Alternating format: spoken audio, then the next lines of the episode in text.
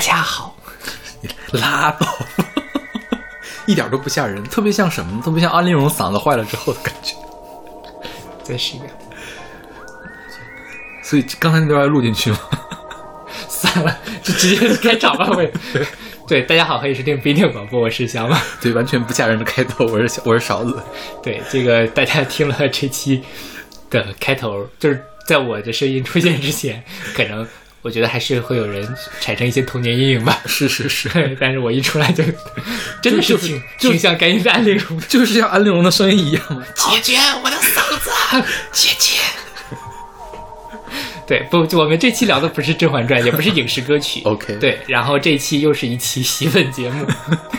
那个中元节马上啊已经到了，啊已经过了是吧？昨天，嗯，对，然后我们也为大家贡献出久违的提了好多次一直没有做的恐怖歌曲大赏。对对其实也没多恐怖啊，关键是听完之后特别恐怖的我没有选，没有，我觉得呢，因为我们说吧，为什么东西会特别的恐怖？对，一般特别恐怖会那让人生理不适。是我们而且呢，音乐性也没有很强，，对。所以就没有选进来。是，所以大家很放要放心，就这一期没有那种特别突然间嗷一嗓子，然后把大家吓半死。所以你是怕嗷一嗓子那种是？我是很怕那种东西。OK 对，其他的倒还好。OK 啊、你叫着像 Lost River 我可以，但是如果是他突然的本来在那里那个什么大手拉小手一起加油，然后突然嗷一下，然后就梁静茹开始尖叫那种，那我也不能接受。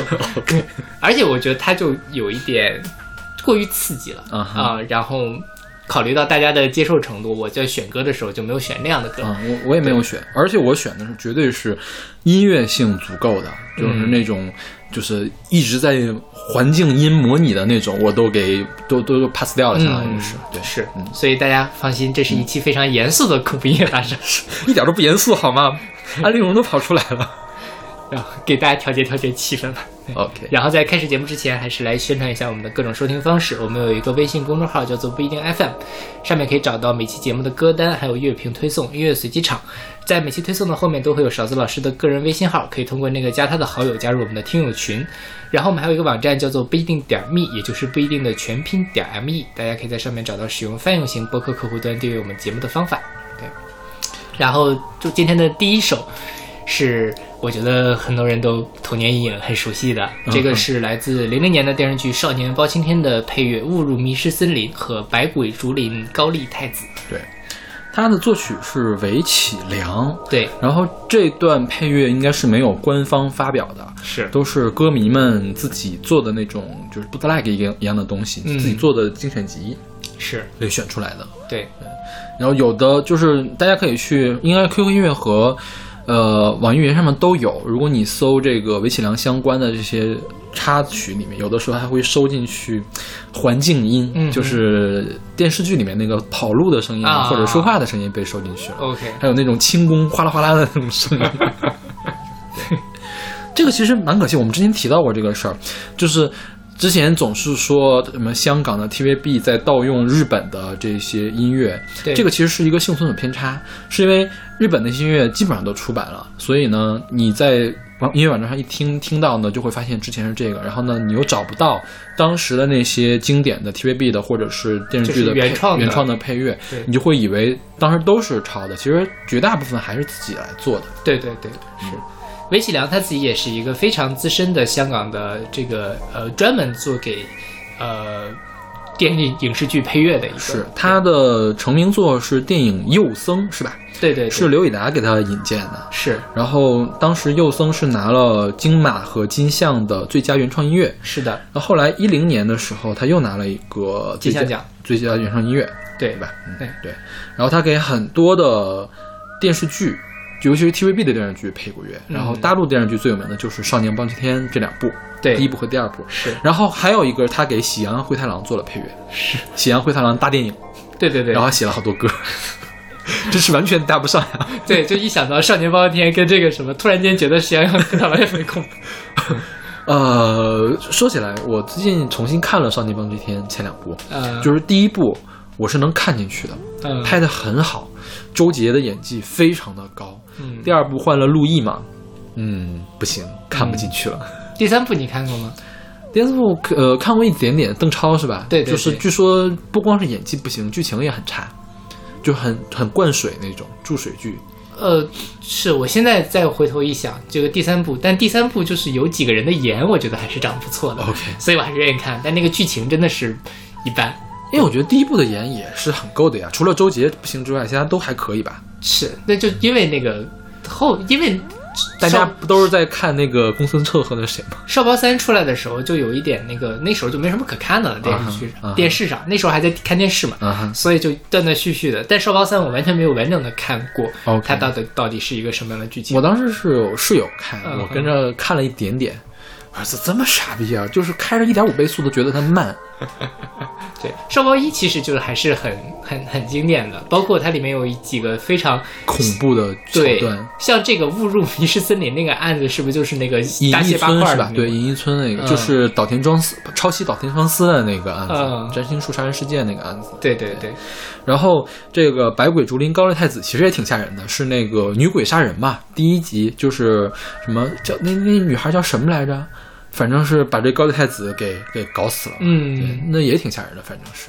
，OK，然后当时刚好是上四五年级吧，应该是。嗯，然后就是，而且是过年的时候或者暑假的时候看这个，晚上就睡不着觉，嗯，太吓人了。就是尤其是是隐逸村那一集，什么把这个床给拎起来，然后从那个烟囱里面还是通风口里面下一个大剪刀，把头给剪下来了，然后把头给拿走。嗯，床放下来的时候呢，压了一片叶子，成为了破案的关键什么的这种，就是想起来就觉得很很害怕。当时，哎，就我咱俩点还真不太一样。嗯我当时记得这个这个误入迷失森林，我记得好像就这块儿，可能记不清了。嗯就是有一段周杰就是包拯黑化的那么一段，就是、那个那多搞笑啊，那个地方。没有，我觉得好吓人啊！就突然间，本来一开始还挺什么，是有人做梦是吧？不是，他们是中了暴雨梨花针的毒，啊、然后就扎了那个毒之后，他要去非礼那个非礼庞金燕，是那个地方吗？不是不是不是，好像是谁做了个梦，啊然后本来还挺正常，突然间那个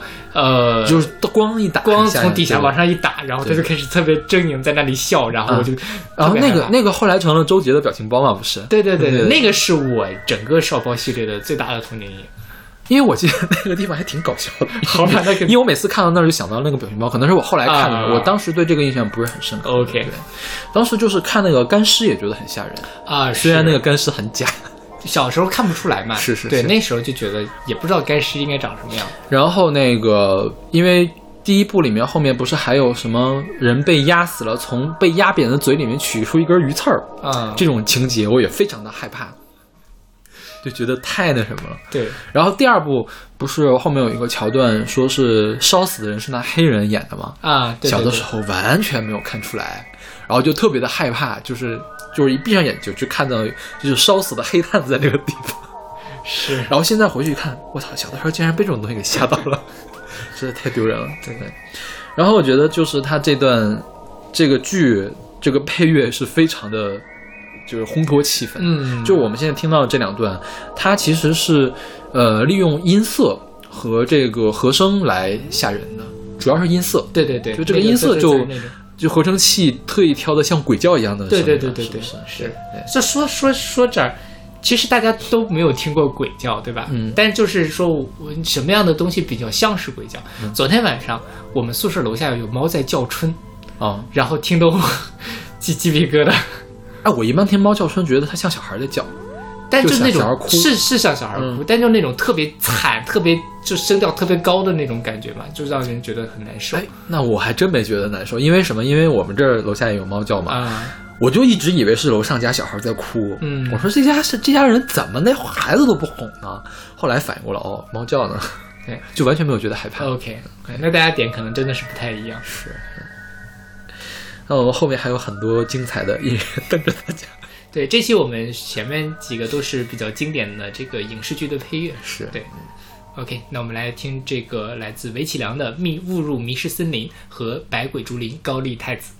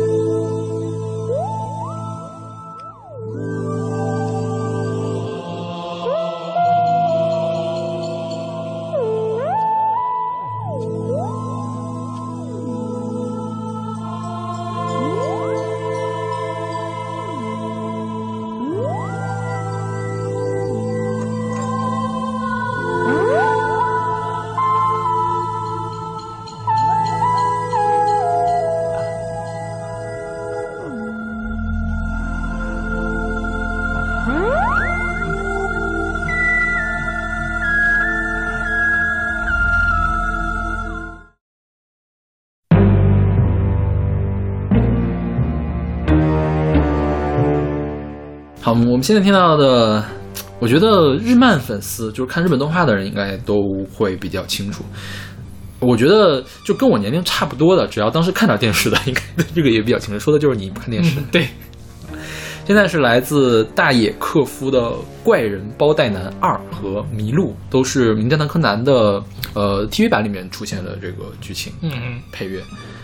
这两个曲子我都听过，但是我没有看过柯南。没有看过柯南，对，但这曲子我可能可能就是在有的人视频会用这种是的对是的对，就营造这个诡异气氛的时候。对对，呃，其实柯南这个动漫它是一个黄金档，就日本的黄金档，其实给小朋友看的，但是它也是越来的越口味变得轻，就早年间是很吓人的，嗯就是就大陆引进的那几版那些集里面有非常吓人的几集，反倒是现在就是天天就跟小朋友过过家家一样，然后也没有什么特别深刻的案子了，啊对，就没有那么好玩了感觉。，OK，对当年比如说这个怪人包袋男，好像是很多人会盘点嘛，就是柯南哪一集比较可怕，这都是公认的可怕的一集。是什么呢？是那个杀人凶手，他是一个胖子，看起来是一个胖子，但他其实并不是胖子，他是呢用身体给那个肚子里面缠了一圈圈呢，里面塞了一颗他杀死的人的人头。然后缠成包带的那个样子，啊大概是这样一集，就是非常的小的时候非常的害怕的一集。OK，对然后是因为那个里面不是柯柯南、小兰，你知道有这些人吧？啊，我知道，就是小兰是工藤新一青梅竹马嘛，小兰看到这个胖子洗澡，就是洗澡的时候不小心看到了一个侧面，你看出来他是个瘦子了嘛，所以这个怪人就要去杀这个小兰，对，然后就是围绕这样的一个状况展开。OK，对然后这两段配乐应该是后来柯南，但凡是有这种比较紧张或者偷偷观察，或者是那个黑人出现了，你看他们那个杀人凶手都没有亮亮出版面的时候，都是声音变过声，跟蝙蝠侠一样的感觉，嗯。然后都是小黑人嘛，没有没有四肢，呃，有四没有没有没有脸，纯黑，只有眼睛的那个人嘛。他们出现的时候就会放这样的配乐，对，就是，呃，我觉得现在还好，我觉得小的时候一听到这个配乐就会 鸡皮疙瘩都会起来。你说那个剧情就什么？因为我觉得是这样，就是因为我完全没有看过，对，那所以其实这个音乐本身是会让人产生那种比较什么，但是没有那么强烈的说嗯。害怕呀、什么什么的感觉，就跟刚才那个《少年包青天》的那个就不一样。嗯。所以我觉得可能真的是说大家有一种先入为主的，看到了这个东西，我就会想起某一个剧情，是。跟它是什么。比如说我听这个怪人包的奶，我肯定不会想到肚子里面藏着一颗人头这样的剧情。OK OK，对，然后其实它这个，你说你刚才说它这个听起来很奇怪，为什么听起来奇怪呢？其实它用了很多不和谐音程，嗯就比如说，呃，我们说导咪嗦这个叫大三和弦，小三度和大三度组成一个大三和弦，小三度、大三度都是和谐音程，就不会觉得很奇怪。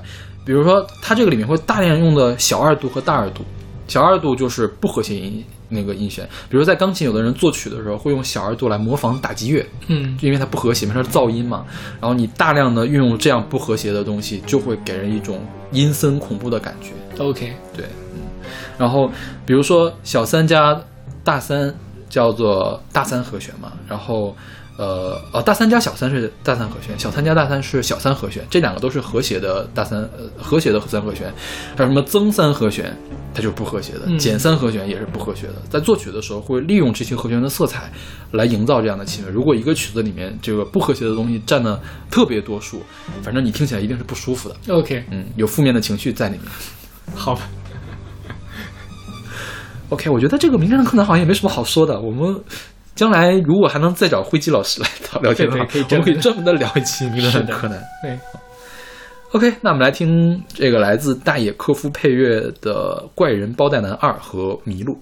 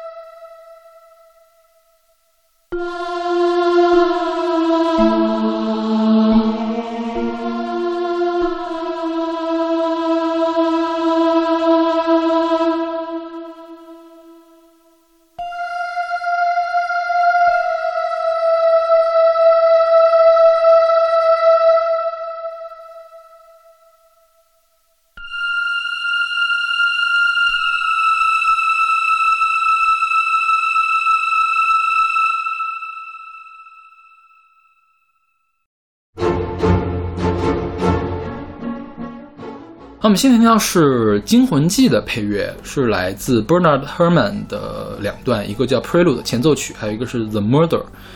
呃，这个就是听起来比刚才更接近古典的。嗯你像我们刚才听韦启良和这个戴科夫那两段，都是用了很多的合成器的东西。对，这个相当是用纯的原声乐器来营造这个紧张、紧张、恐怖的气氛。是其实它也是大量的使用不和谐的音程，嗯然后来营造这种气氛的。对尤其是呃，这个 Prelude 可能你可能会听过哈，就是觉得嗯有点紧张。后面那个 The Murder 好像是非常著名的这种音乐，就是用尖锐的弦乐齐奏来演奏小二度音程，然后来营造这种特别吓人的感觉。对，这个我觉得是算是古典乐里面，就是尤尤其是经典的古典乐里面，呃，营造气氛营造的非常好的一个了。OK。《惊魂记》我没看过，这个是一个零六零年的美国惊悚恐怖电影，一个是经典吧，算是希区柯克的经典是吧？，对希区柯克经典，也是说是最早的把那种精神分裂引入这样的这个电影的 OK 之一。OK，，对，然后它非常经典的一段就是那个浴室杀人，嗯，一共只有四十多秒，对然后大家每一段讲这个惊魂记都会提到这一段。对，这个是影史上的就是开创一个技法的感觉是吧？对，我记得就是当时讲过，一开始希区柯克想的那段儿不要配乐。就是他想用单纯的，而且纯粹的无声，嗯什么声音都不要，用这个无声来营造这恐怖。但是这个 Bernard Herrmann 呢，后来写了一段这个 The Murder，说我给你听听吧。嗯希区柯克说太好了，就那就加上吧，因为他这个 The Murder 那段确实写的很经典。OK，就是因为我看了说啊，很很经典，特别吓人，嗯我就不敢看。OK，我记得准备节目的时候，后来我想，哎呀，为了艺术牺牲一下吧，然后就在豆瓣上找了一个那个这个电影的解说，那解说一般都比较搞笑嘛，嗯就可以冲淡一下这个什么。他那个结的时候，其实基本上就是那个人拿一个刀子把他给砍，然后其实他都没有没有直面的那个把那个地方给切开或者怎么嗯。样，但是就是包括他最后有一个下水道，然后再再对到那个女女女漂亮女生的那个眼睛那个地方，就会让人产生那种毛骨悚然的那种感觉。是说是看了之后不敢洗澡，但是说实话，我看完之后，可能是因为我选那个版本的关系，它没有。没有特别完整，所以就还好，没有那么因为你没有看原版嘛。对，我觉得没有看原版就就没有看了，这样相当于是对。就因为我就是想说准备节目不得不看一下，但是实在是有点不敢看。OK，像这种片子呢，因为它不是以恐怖镜头来吓人的，嗯或者是不是，或者是它一惊一乍的地方，你都体会不到嘛，相当于是，对对对就是突然一下子。背后冒出来一个人，那个真的是你要把电影看进去，你在全心会神的全神贯注的时候，呃，这个突然间回头出现一个人，对对对，这个时候你会比较害怕。但是如果要是相相当于是让第三方来给你解说，而且告诉你一会儿会出现一个人，你就不觉得害怕了，对对对对对吧是，所以我一直不敢看恐怖电影。？OK，我就是一个胆子比较小的人。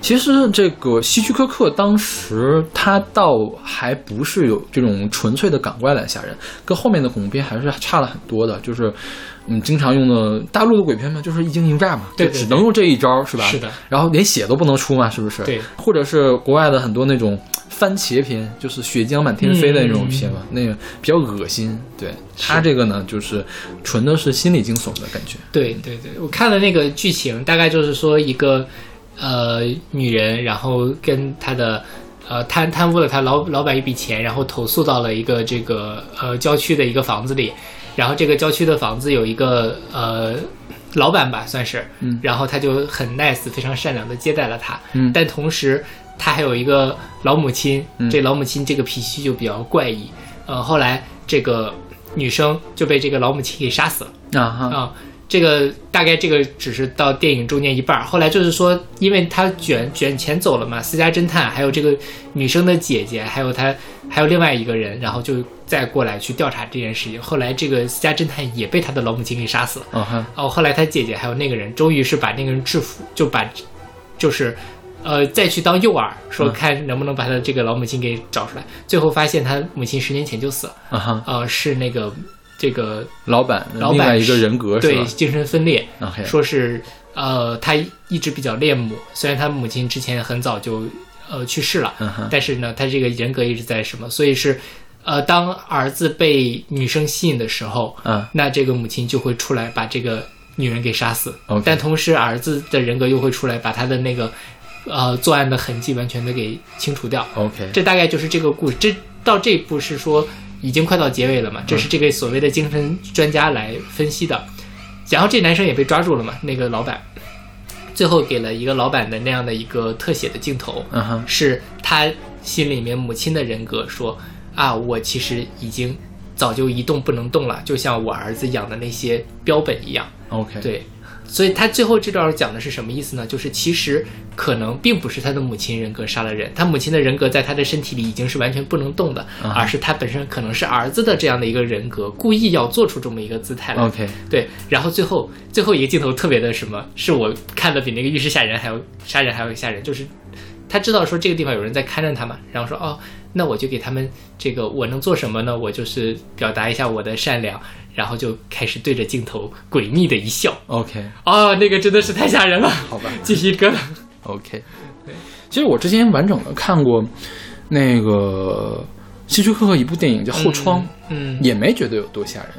就是它，我觉得可能是因为它比较早期的东西嘛，而且我们现在接触的恐怖的东西比较多了。对对对，就是可能它刚出来的时候是冲击力是很大的，但是现在很多人都在模仿当时他那个手法，所以就并没有感觉那么吓人。是对那个时候，我觉得他能够想到这样的桥段，其实已经是。但现在说实话，我刚才讲那剧情，可能可能这是什么啊？非常简单。现在国产片不都这么拍吗？就是你想一下，那个贞子，当时也觉得很吓人嘛。嗯它其中有一个镜头是怎么拍的呢？就是眼睛倒过来拍，就是你翻白眼儿，然后把那个眼睛的镜头转过来拍，当做是它看起来好像是正面的一样，嗯，就长得跟人就不一样嘛。就那个镜头当时就会吓好多人。但是我觉得现在大家如果都知道这个技法，这不就是倒过来拍的吗？有什么好吓人的？对对对对对，是。所以大家的这个阈值也越来越高。是是是。对，所以我觉得可能大家听到这个音乐就完全哦，听的可能是能感觉到是它是要营造紧张的气氛，但是你可能一点都紧张不起来。对对对对，是的，对。OK，那我们来听这段来自这个《惊魂记》的配乐是吧？来自 Bernard Herrmann 的 Prelude 和 The Murder。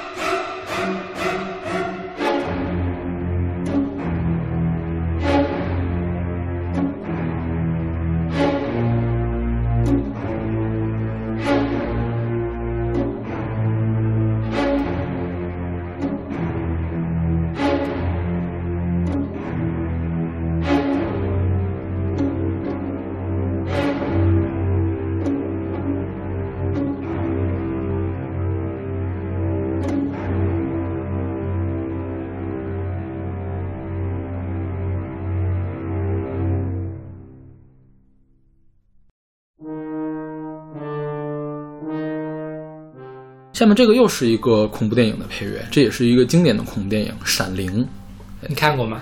我看过介绍，啊哈，这个是我看的还是那种比较正经的介绍，我也没有敢看，因为我早就知道《闪灵》这个电影很吓人，而且去年那个头号玩家不是还花了大量的篇幅来致敬这个《闪灵》吗？嗯我寻思就正好我我有一个我我关注了一个说解说电影的，就是很正经的那种 UP 主，他是那种解说恐怖片都不给你打码的那种 UP 主，嗯就是他完全不提醒你下面有哪儿开始吓人，嗯然后就会把那个画面给你呈现出来。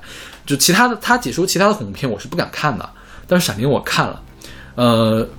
为什么我看了呢？是因为我不知道他其他的恐怖片不打码，因为我看了他的《闪灵》，我在看他解说其他的恐怖片，后来发现其他没有打码就完全不能看嘛。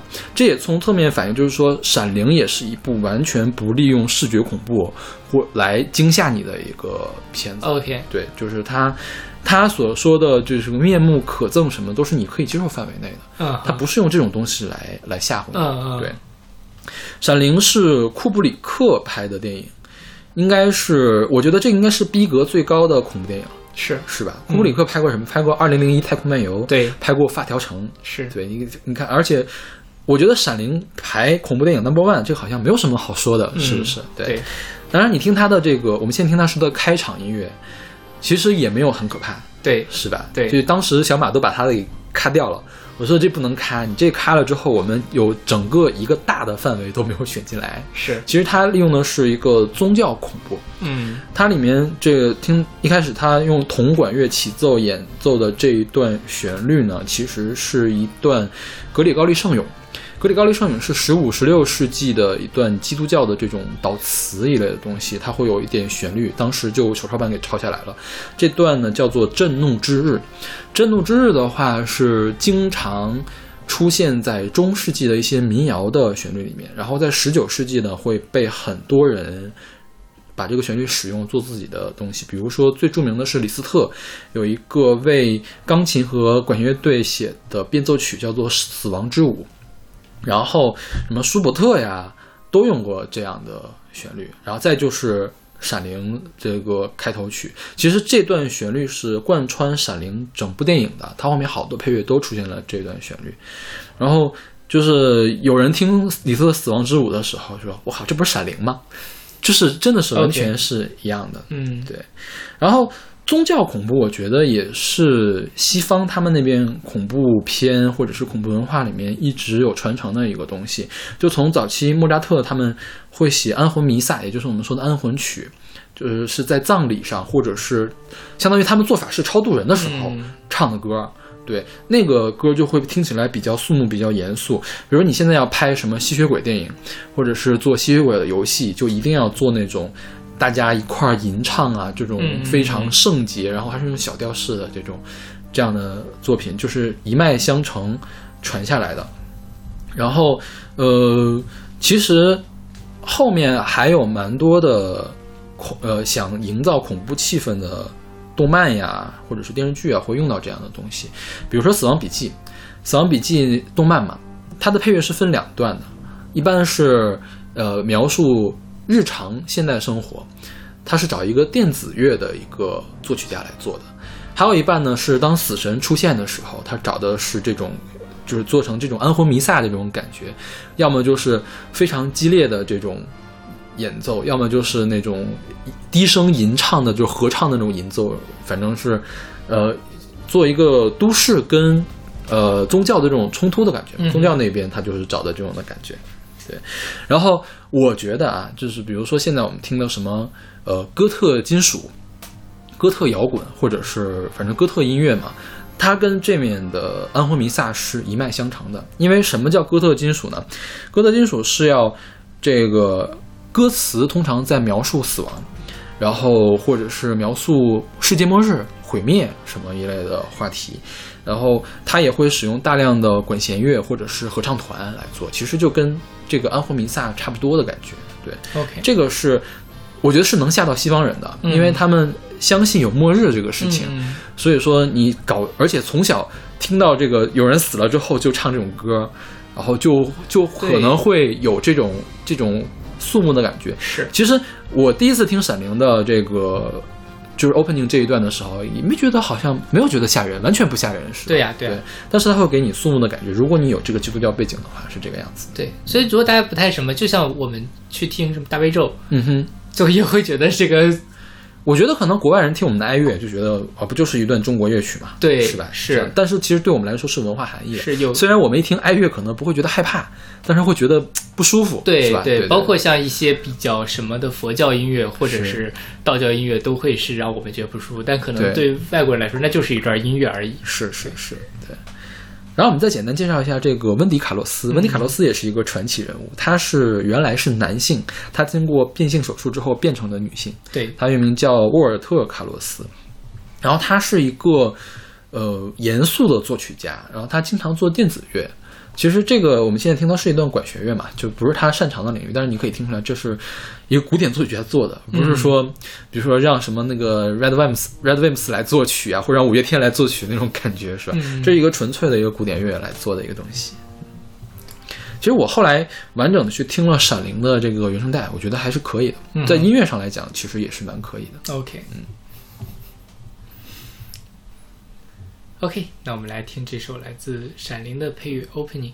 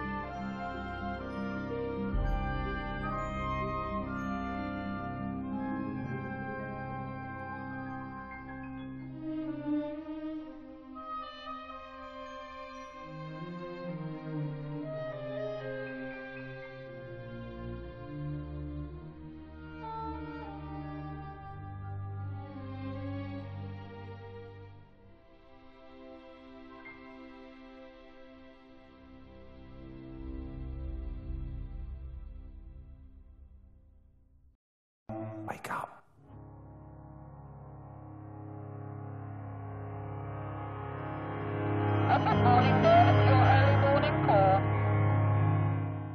好这首歌是来自 kate bush 的 wakingthewitch 选自她一九八五年的专辑 hounds of love 对刚才是一个宗教色彩比较有一点宗教色彩这个宗教色彩可能更浓一些。对对。她是说的是女巫审判。对对对。对。然后这个歌听起来也比前面那个要诡异一些，是的，对，对这个是真的可以有一点点吓人的，是是是是，主要他用了很多采样，还有那种碎碎念的那种感觉。对，是它其实是两，就是对它其实这个歌的结构比较复杂。嗯哼。它最早最一开始说是这个 Wake up, a good morning, madam, your early morning call 这一段，就是它其实是相当于这个人在回忆说。有人在要把我给叫醒，嗯结果醒了之后发现是一个男人，嗯。男人说这个呃我要把你给弄死，然后要把你烧死，然后把你给捅死，然后最后是我要把你淹死，这样一个东西。然后呢，最后就变成了这个女生就真正醒来的和这个男人这之间的这样一个对话。到最后的时候，又有一个直升机嗯过来，然后直升机轰隆隆隆，然后那个把其他的声音给遮住，然后这个段对话消失了。嗯它中间还会用对对对对对对对对那对种，对对对对就是其实我觉得它那个可能就是一个分段，把这几个这几个给分开。然后他自己解释说，他大概讲的是一个什么意思呢？就是先刚才说是讲这个女巫审判嘛，嗯其实这是在这个呃西方基督教里面比较流行过的一个文化，就是大家很害怕巫术。嗯那么我怀疑这个人有巫术之后，我就要把他给抓起来，然后把他给烧死。嗯哼那在这种情况下，早期其实男巫女巫都有，但是后来慢慢的大家就觉得说，哦，可以女性的女巫，对对阴气更重嘛。是的，所以到了这个歌里面，其实他也就是说，我是那个被人抓起来的人，嗯就是这个女生。然后我一方面想到了我生活中那些比较温柔的老师们把我叫起来，家长把我叫起来，但是在这个时候叫把我叫起来的人是这样的一个要把我给弄死的人，嗯然后这。一方面是死亡，另外一方面是我美好的生活，这中间的一个割裂和挣扎，嗯到最后是一个直升机，可能是把他给救走了这样的一个意思。嗯对。但就我觉得这个歌虽然哪怕不听这些背景的东西，就它这样的一个节奏有，而且有些人一会儿从你的后边出来，有人就从你的前面出来嗯然后还有那个嘟嘟嘟嘟那个声音，其实就挺吓人的。对，这个其实就是利用采样来完成营造这个恐怖的气氛。是的是。对，我们之前有选过 Kate Bush 的歌，嗯。是袜子，哎，是我们讲啊，是袜子的音乐速写的那个、嗯。袜子老师音乐速写的那一期讲过，因为她是，呃，可以说是史上第一个独立流行女歌手，嗯，对，因为她是第一个凭借原创歌曲登上英国榜单曲榜的女歌手，是第一个登上英国专辑榜榜首的女歌手。，OK，对，是一九七八年的时候的事儿。对对，然后她也是融合了很多的音乐风格，民谣、古典、摇滚、电子，然后歌词晦涩难懂，经常触及敏感和禁忌的话题。嗯哼，对，然后这个是这个专辑，它叫《Hounds of Love》嘛，它的其实有 B side，B side 是一个组曲，叫做《Ninth Wave》第九波。然后是根据一本书改编的这首歌，它讲的其实是女性的过去、现在和未来。嗯哼对，这是过去的事情了，相当于是，反正也是一个概念性很强的一个专辑。但是我觉得这首歌在听感上就没有之前那些歌好了，就是因为主要是旋律差了些，对是吧？对，也不是说是就是太奇怪了，我觉得就已经是 OK 本身是那个什么，再包括他的第一遍就会觉得说啊，我在听什么？所以现在已经开始进入就是洗粉阶段了，是不是？前面我觉得还还挺好接受的。对对对对对，说这这个，对，可能有那么一一两首童年阴影吧，但反嗯正其实大家什么后面可能是一些大家没怎么听过的。OK，那好，那我们来听这首来自 Kate Bush 的《Waking the Witch》。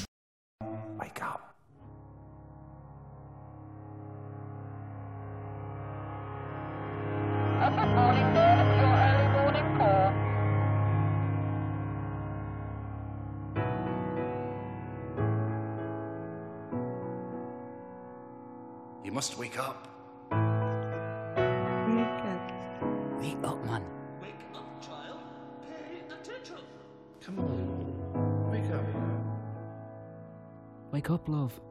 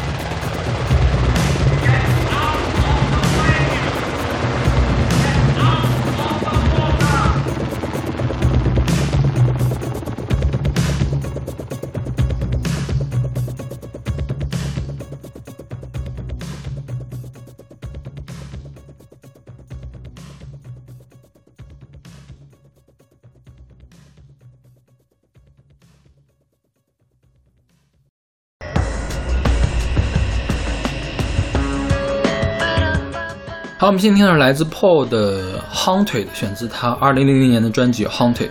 对嗯这个歌啊，什么？啊，这是一个那个什么游戏的配乐是吧呃，对，有一个游戏选用了这个配乐，啊其实他当时做的时候不是为游戏做的。？OK，对这个歌其实我选选了好多次了，就是总是落榜，所以我这次把它保送上来。你若不保送，可能我还什么？因为这歌说实话，我一开始是个流行歌啊。嗯，对啊。然后我听了之后，我还问邵老师这哪吓人了他说你听到最后了 OK 暴露出来我没有听完。对，这个说到这儿，以前会有人那个什么，就是发消息发五十九秒钟，然后在一开始到最后才会说话。嗯然后很多时候因为微信那个东西很讨厌嘛，然后我可能听着听就没听完就把它关掉了。你在干嘛？然后说啊你都没有听完，为什么要听完呀？要不要脸？你不在乎我。我好像是经历过这么这个事情，但是我都不记得是跟谁就下次就可以就是转化成文字就可以看到了，啊。是那时候好像还没有这个功能，所以有可能对。好烦呀！发五十九秒还好意思说？好像是有，但是我真的是不记得是谁了。希望不要冒犯到，你的听众是吗？就不确定我我没关系，如果有人敢做我这种事，我绝对不会怕冒犯他。我当时就骂他了。对，像这个歌，其实你一开始听的时候也是一个比较，好像就是欧美流行乐的感觉，嗯对吧？到最后的时候出现了一点很嗯，奇怪的、呃采样或者什么一个东西进来，对，其实他这个歌呢，嗯，我觉得可能是要玩了这个游戏会比较有感觉。嗯当然我也没有玩，我都是云通关，我是云玩家。这个游戏叫做《心灵杀手》。嗯《心灵杀手》是，我觉得我可能在什么地方介绍过这个游戏。啊、我们之前选那个 David Bowie 那个 Space Oddity 的时候，嗯。那个歌也是《心灵杀手》的插曲。，OK，对，他讲的是一个写恐怖故事的一个人，慢慢的，他写的恐怖故事就跟现实世界交融了，他总在做噩梦，呃，就是他进入他的梦里面去，就是陷入他的梦里面出不来了。其实他在里面就致敬了这个史蒂芬金，嗯因为史蒂芬金是非常有名的这个恐怖作家嘛，像《闪灵》也是他写的。嗯然后这个游戏里面其实还致敬了《闪灵》，《闪灵》有个最经典的桥段就是这个 BOSS 拿着斧头在那儿砍门，嗯然后旁边有一个女的在惊恐的看着嘛。很多的恐怖片都会致敬这个桥段，包括这个叫什么《头号玩家》是吧？这里面也致敬了这个桥段。然后这个其中是呃。它是分了好多章节，每一章节的片尾曲都会选一首歌，就是跟那一章节的内容对应起来。然后这个好像是第二章的片尾曲，还是第三章的片尾曲，Haunted 嘛，呃，你可以理解为被困住了，嗯也可以理解为闹鬼，就是鬼真的实实在在的出现了，出现在他的面前了，就是鬼的那个正主出现在这个主人公面前了，所以用了这样一个片尾曲。那其实这个 haunted 呢，它原来播唱的时候，并不是想指闹鬼，嗯而是指什么呢？而是他描述的是他陷在了他跟他父亲不和的这个关系中出不来，其实唱的是亲情的事情。嗯对，你像这个坡的坡，她是一个呃美籍波兰裔的一个女歌手，她的父亲呢是一个电影导演，嗯她的哥哥是一个作家，因为她跟她父亲一直关系不好，然后她父亲就去世了。去世之后，他跟他哥哥又一块儿收拾他父亲的遗物，就找到了一本磁带。我们在这首歌听到最后那段采样，就是当天他爸做的一个磁带，哦对，可能录他小的时候的声音，啊但是他给混起来了，就特听得特别像一个鬼屋里面有个小女孩的感觉。是呀，对吧？你这么一说挺温馨的一首歌，怎么没有他，因为因为他这个 haunting 嘛，还是表示自己其实没有还是没有和解？对，没有出来嘛，就是所以故意营造这样一个过程。这本磁带的采样反复的出现在他整张的专辑里面，他整张专辑都是这种阴森诡秘的气氛。OK，然后这个，呃，他我想他这里面不是还有一个，呃，一直在那个吧嗒嗒嗒嘛，那个就是衬词儿那样的声音，其实是出自他哥哥的一本小说。嗯哼，他哥哥一本小说里面讲的是这个一家人被屠杀了，只剩下一个小女孩儿。这个小女孩儿看着周围的尸体，然后就在那儿没有，因为可能也不知道是发生了什么事情，就在那儿非常天真的在那儿唱着吧嗒嗒嗒，然后就是他用到他这个歌里面来，突然觉得有点恐怖了。突然觉得有点恐怖了。对对对对，所以我觉得很多恐怖的东西，就是你用纯的感官，尤其是从纯的听觉，是不容易建立起来东西的。你要是有一个呃故事，让你的脑中建立一个画面，那个画面才是比较可怕的。对对对，就没准我把这个事儿告诉你，比如比如他演出来可能都没那么害怕，嗯，但是我跟你说出来呢，你有很多可以脑补的地方，是的这个才最让人害怕。对对对，所以我觉得这个是恐怖片的最高境界。你想，这个就跟《惊魂记》一样，就是说他其实什么都没说，嗯，就是但是他那一个微笑，你就能想象出很多的事情，你会觉得对害怕。是对。刚才就突然间身体里涌出一股寒流来，也没有终于也也不至于吧。也没有没有那么可怕，但说实话。一开一直没有听明白这首歌为什么是 OK 你要选到这里面来但既然你保送了，就保送了吧。OK，我保送了你，也不给太不给面子了。对，但就没太没太听明白，终于听明白了。OK，嗯，那好，那我们来听这首来自 Paul 的《Haunted》。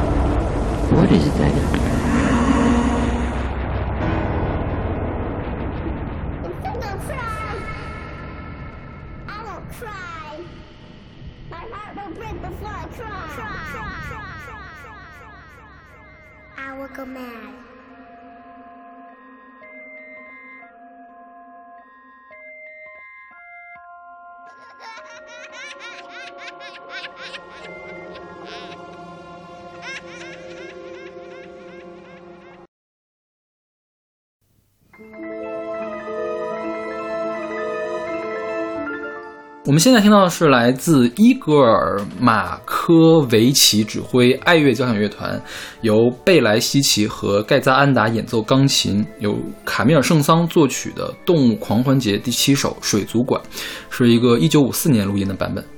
对，你说这个什么动物狂欢节水族馆，就我怎么也想不到是把能把它想到这个呃恐怖歌曲里面，但是这个音乐确实是经常能听得到，OK，而且确实是比较诡诡异的那种对，它就是大量使用了什么减三减七的这种和弦的这个跑动，啊然后营造这个诡异的这个气氛，就是不和谐音大量使用造成的。所以这个水族馆也是那种就是你其实你可以想，它是你可以理解为深夜的水族馆，呃晚上波光粼粼的在那儿，里面有个水妖在那里面，就就很像了嘛，是不是？对对其实也没有很吓人，是的，是对的，，但是确实是有一点阴森森的感觉。是因为这首歌我最开始是在哪听到呢？是在吉米的一个绘本的配乐。啊是《地下铁》里面，他用了这一段配乐。啊当时我很喜欢这歌，然后我给我高中同学来听，我说什么歌这么吓人，瘆得慌。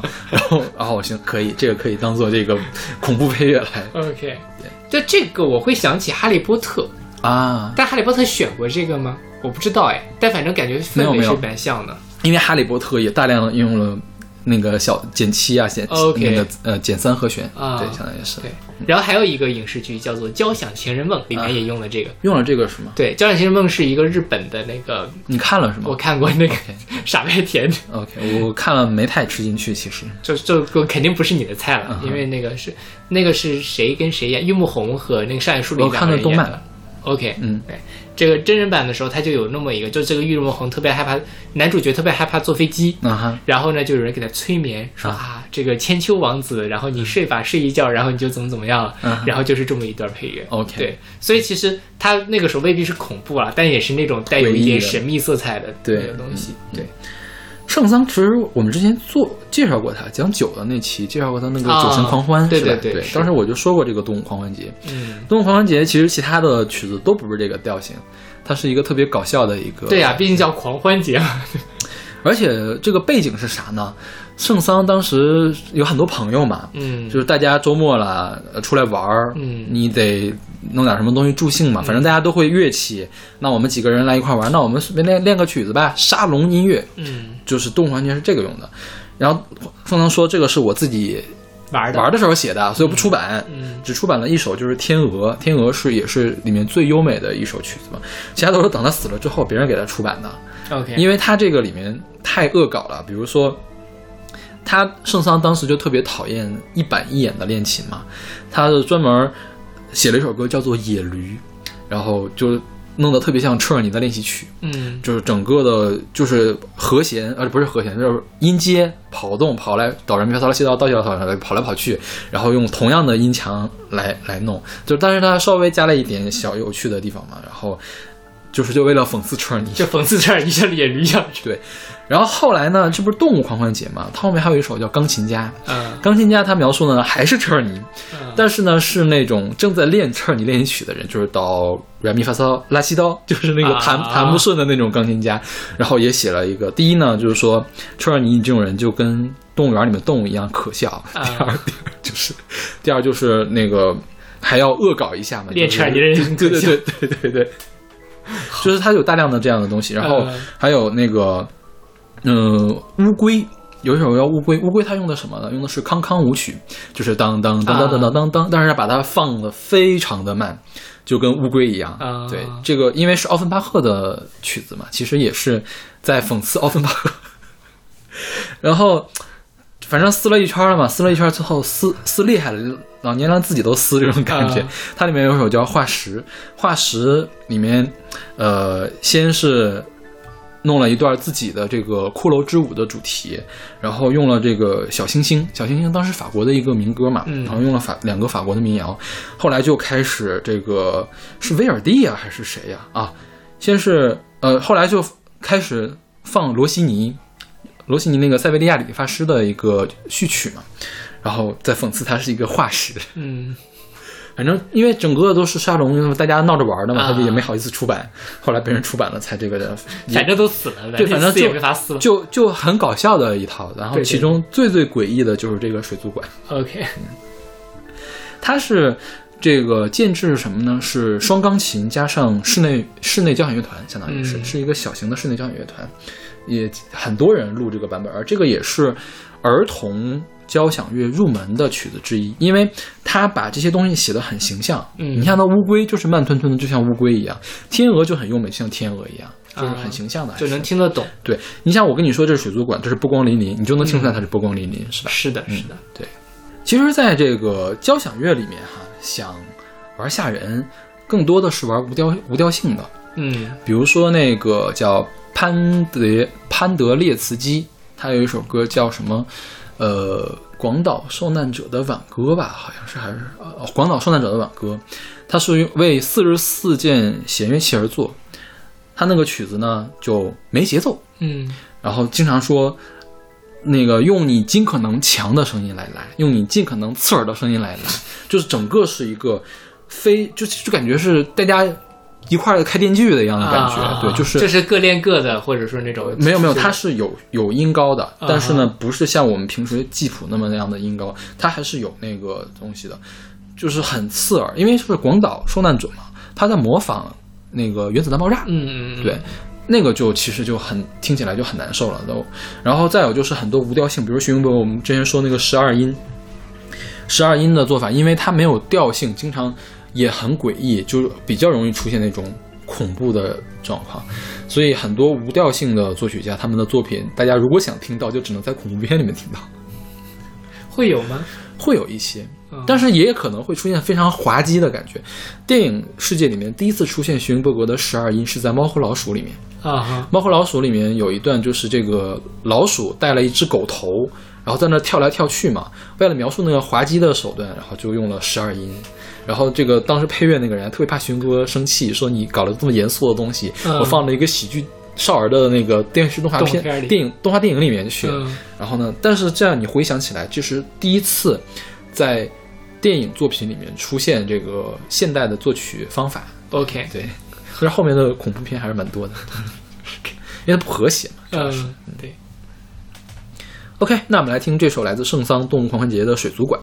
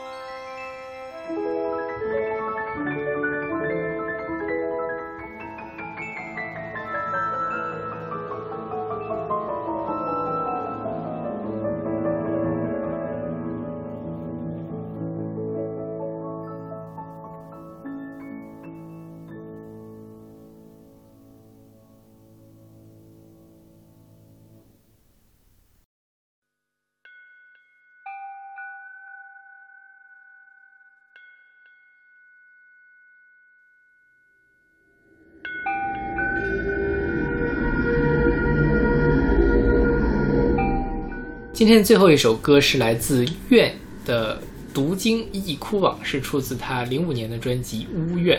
我们可以把这几个字儿解释一下是哪几个字？读是亵渎的读，经是经书的经，然后有一个逗号，忆是回忆的忆，哭是哭泣的哭泣的哭，往是迷惘的惘。嗯哼啊，就是也没太看懂他要说什么。对，这是一个好像不好像很中二的一个东西，神？神神叨叨的一个。嗯这个院呢，它其实只有一个成员，叫做李超。嗯哼然后他当年号称是什么所谓的，呃，东方祭祀音乐啊，出殡音乐应该是 OK，出殡音乐有点难听了，但就是他其实其实我觉得他就有一点像刚才我们听那个。感觉。对，听 Kate Bush，他的那个其实是西方的，啊哈呃，然后这个就是东方的这样的一个氛围的感觉。嗯然后后来呢，这个李超呃又组了一个团，叫做 Zaleva D，这个团我很喜欢，嗯我经常听他们的，我今年还听了他们的专辑，新专辑。他们刚刚又出了一本一批我还没听呢。对，他是那个，其实我我之前没有听过嗯在在 e v a D，但是我听了一下，其实我觉得虽然他现在开始走电子路线了，嗯但他还是有那种神神叨叨的东西在里面。不对，我告诉你啊啊，中间他其实偏离过一段时间。嗯在利巴蒂大概在十年前的时候，他的风格是工业电子，嗯哼就是什么叫工业电子？工业就是有那种机械感，啊就工厂里面的感觉叫工业电子，工业摇滚就是机场工工厂里面的摇滚叫工、嗯工业摇滚嘛。然后他当时的主题做的是 BDM SM 的主题，对那个我对你有印象？我有随机上写过，对对对对就是他们做的嘛。是就是当时其实我觉得他们一直在做人类学电子，嗯就是都是人类学的范畴嘛。嗯你无论是当年的祭祀，或者是现在的这个搞 SM SM，现在它的这个人类学，我觉得它不光是大陆的这种祭祀了，啊它是更主更宽泛的这种祭祀的感觉，嗯或者是像萨满教一样的这种嗯祭祀。神秘主义，对，然后这个读经忆哭网的时候，感觉还是比较汉族文化的。对对对，对，但现在我觉得它不是做汉族文化的这种祭祀了，还是不断的在变化的。因为我一开始看这个院啊，我一直不知道这个是什么队。他一说是早利巴蒂啊，我能想到了，这像是他们做的东西。对，其实他们做的质量蛮高的，我挺喜欢他们的这东西的。嗯对嗯。然后那个呃，对，当然他这个 S M 那个是比较出名了。嗯然后网上经常会有说，哎，这个某某某乐队的主唱就是那个萨利巴蒂里面玩 S M 的女人。他们现在他们早就不玩这个 SM 的一套东西了，相是的当于是对，就是做了那么两两三年或四五年的样子。嗯对，还挺好玩的。就那个，包括他那个那个封面也是，包括这张的封面。就说到这儿哈，就是其实我在选歌的时候 这个这这封面挺吓人的，挺吓人的，对。然后呢，它其实不是那种比较死亡金属嗯或者黑黑金属这种东西，但其实网上有一大票都是做那种的。嗯，就那个东西吧，其实也是封面一个比比一个吓嗯人，黑不拉几，然后有人带着那个类似于黑白无常，或者是西方那种地狱使者那种感觉的东西，看着就让人不舒服。嗯哼，然后听了吧，也确实不怎么舒服。所以想来想去，我觉得这部分可能还是需要选一个，我就选了一个，呃。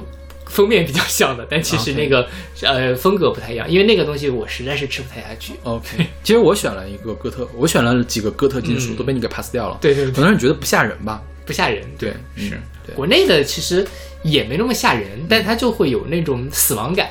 OK，其实我觉得死亡跟恐怖它虽然很很接近，但其实还是各有侧重的那个东西。OK 那个就会有那种宗教的，或者说啊地狱的那种撒旦那种感觉。嗯对，但 这个我觉得相对来说还是比较吓人的，因为说实话，我挑的时候我都是。我这次挑歌的时候没有挑特别多的歌嘛，嗯因为实在是在中文世界里挑不到那么多吓人的歌。OK，但后来发现，挑完了之后看少老师也没挑那么多，不是每首都很吓人嘛，所以可能是我当时挑歌儿挑跑偏了。这我觉得这个其实你配个鬼节听的未必是要吓死你的那种才叫吓人，是不是？对那你觉得瘆得慌就可以。啊，对对对，是，你像这个在呃欧美音乐，就是重型音乐里面是就金属乐里面是有很多分支跟死亡跟恐怖相关的。对，比如说有专门的叫死亡金属，死亡金属一般好，我我我理解的可能不准确，嗯因为我不怎么听金属啊。有死亡金属，还有黑金属。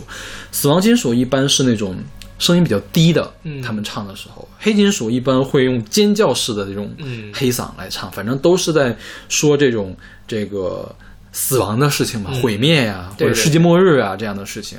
然后还有那个叫厄运金属，厄运金属的速度会比较慢。嗯。但是呢，会很沉缓，给人那种沉重、绝望的感觉。，OK，然后还有就是哥特金属，嗯。哥特金属可能是大家最能接受的金属之一了，因为很多流行金属其实也在做哥特的。哥特的话，你可以理解为是卡西莫多在唱金属，嗯。就是给人巴黎圣母院，就是夜里面的巴黎圣母院里面的感觉，嗯，对。然后会经常用的弦乐嘛，其实很多流行金属都是哥特金属，比如说我们之前选过那个 Evanescence，、嗯。唱那个 Going Under 嘛，就是他那个封面也是个惨白的个大脸，嗯，对，这次我也选了一个，可能呃也没有那么吓人了。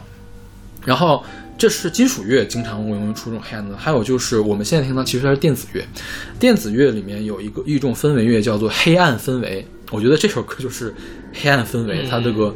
主要是营造氛围感，但是又很吓人的。然后还有一种叫病态氛围，病态氛围，我今年听了一本病态氛围的音乐，它给人的感觉像是什么呢？像是一个空空荡荡的房子里面，然后就是不知道哪儿的鼓在打，嗯哪儿的贝斯在响，就是也是给人一种很不安的感觉，但是又没有哇那么惊你啊。吓你一下，就是营造那种比较奇怪的这种气氛的这种感觉。就说到这个，其实国内做像死亡金属，这有有一个很出名叫藏尸湖啊哈，啊，就是藏尸湖不是他他那个主唱是山东大学的教授是吧？好像是啊哈，对，哎，我们我没选过是吧？没选过，没哦选过。对啊但就包括像我真的发现好多啊，华语世界里面有好多，你就去豆瓣上随便点一个，比如说藏尸湖之类的，你看底下推推荐的那个封面全都是黑压压一片。因为你看啊，我们的金属重镇长春、嗯太原，然后那个南昌，嗯他们应该出了很多这样的啊，对，南昌对，嗯 对是吧？是。反正我吃不下去了，大家感兴趣可以去听一听。也许过几年我又有一可以。这个我觉得得慢慢来，因为一开始我哥特金属都听不了，嗯那现在可以听了，但是。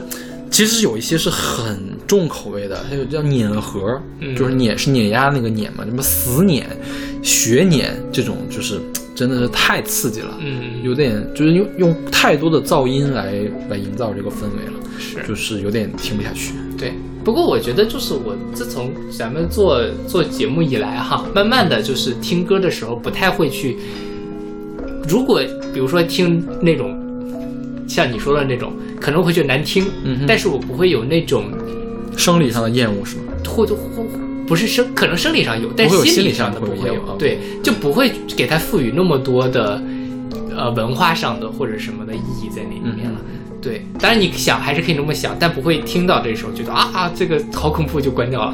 包括我做这期节目的时候，有些歌就一直在查查的时候来回的循环嘛，你还在听那个金属的是吧？我都我压根儿都没有想选这些金属，我觉得对于听众来说太过分了一点。哦，我听了那个，我是听了几个，我听我自己也是啊听不太惯嘛，啊就包括这期还有下期有几首歌，一开始我早年间觉得哇，好好可怕的东西，嗯现在就觉得啊，越听越好听，越听越好听。